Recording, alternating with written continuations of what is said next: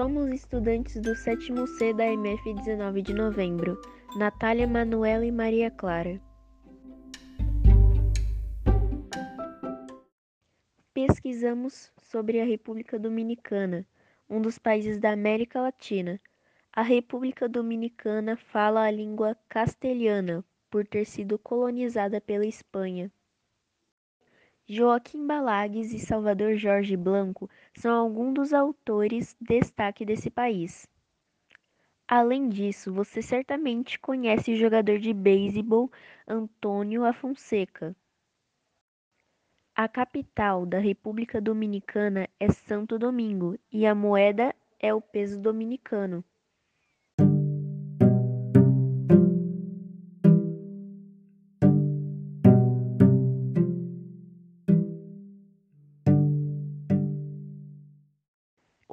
Que leremos foi tirado do livro Como Surgiram os Seres e as Coisas, publicado pela editora C Edição Latino-Americana. O nome do conto é As Manchas da Lua. A vida transcorria tranquila para aquele povo indígena. Cada qual fazia sua parte para o bem-estar coletivo, e ninguém tinha motivos para se queixar. De dia, enquanto as mulheres preparavam o beiju, alguns homens caçavam e outros pescavam. Serami e seu irmão dividiam a palhoça onde moravam. A jovem era muito vivaz e todos a admiravam. O irmão era tímido e medroso, e por seu jeito retraído, não tinha outros amigos na aldeia a não ser aqueles os quais se juntavam para ir à pesca. Todas as tardes aparecia um colibri que chegava invariavelmente à mesma hora e lhe servia de único entretenimento antes que chegasse a noite. Os irmãos diziam muitas coisas e riam muito com as mil graças do passarinho. Quando anoitecia, as pessoas se recolhiam bem cedo em suas palhoças. Certa vez, enquanto todos dormiam e o silêncio era generalizado, um homem apaixonado por Seremi visitou-a em sua rede. Ela gritou e o intruso fugiu apressado. O irmão correu até a porta, mas já era tarde. O desconhecido escapara na escuridão.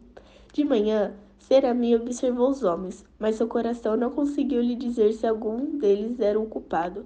O sacique ficou indignado e ordenou que investigassem. O sacerdote disse que podia tratar-se de um deus aventureiro. Na noite seguinte, a moça fez o firme propósito de não dormir, embora a palhoça estivesse bem fechada e o irmão vigiasse. Mas por acaso a palhoça não estava fechada na noite anterior? Ela não confiava muito na vigilância do irmão, pois sabia quão dorminhoco ele era. Assim, permaneceu acordado umas horas, mas sem saber, fechou os olhos e adormeceu. Momentos depois, chegou o visitante silencioso. Serami acordou e quis gritar, mas se conteve. Tinha uma ideia. Acharia ela mesma uma maneira de descobrir quem era o atrevido. Quando amanheceu, voltou a observar os homens da aldeia, mas seu coração nem hoje lhe indicava quem era o culpado. Ao entardecer, como sempre, chegou o colibri fazendo o alarde. Como achou hoje o mar o deste pescador? Azul, azul, respondeu o irmão de Cerami. E o que se passa com a mais bela desta terra, que hoje tem um brilho tão diferente? perguntou ele a Cerami. Nada, nada, respondeu a jovem, e acrescentou suave. Estou pensando nas estrelas, tão sozinha e distantes. Então, disse Colibri, Vou voar até o céu para trazer-lhe uma. E se foi, voando feliz como todas as tardes. Na verdade, o pensamento de Seremi era outro. Ela já havia imaginado um plano para descobrir o visitante noturno. Serami falou pouco esse dia. Quando o sol se pôs, a jovem preparou em sua panela de barro uma mistura de foligem e suco de genipapo e escondeu a vasilha perto da sua rede. Já era noite fechada e tempo de descansar. Pouco importava se Aramis se dormia ou ficava acordada.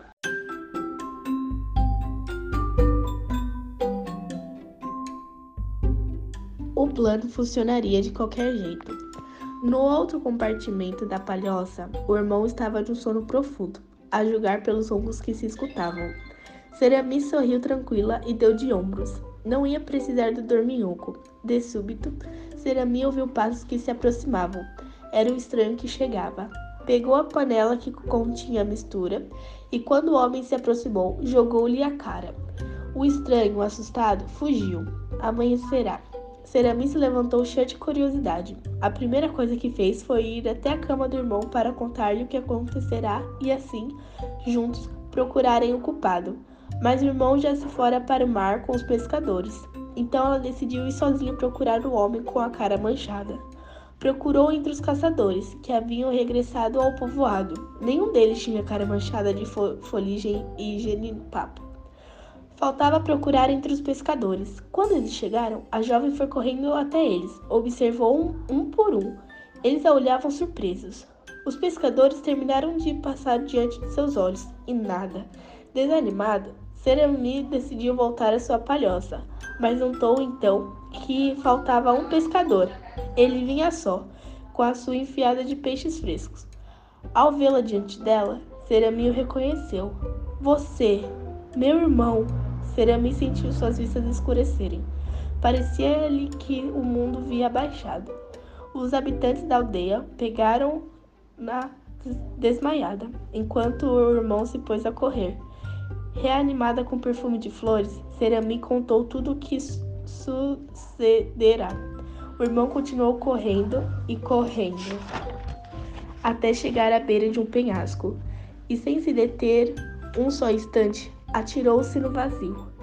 Enquanto estava ao ponto de estatelar, ficou suspenso no ar e uma estranha força o fez subir e subir com lentidão. O colibri, que sem pensar o que ocorria, seguirá o jovem até o penhasco. Viu-o subir e viu também como a luz do pôr do sol poente o tornava de uma cor prateada que o fazia resplandecer, enquanto continuava subindo e subindo.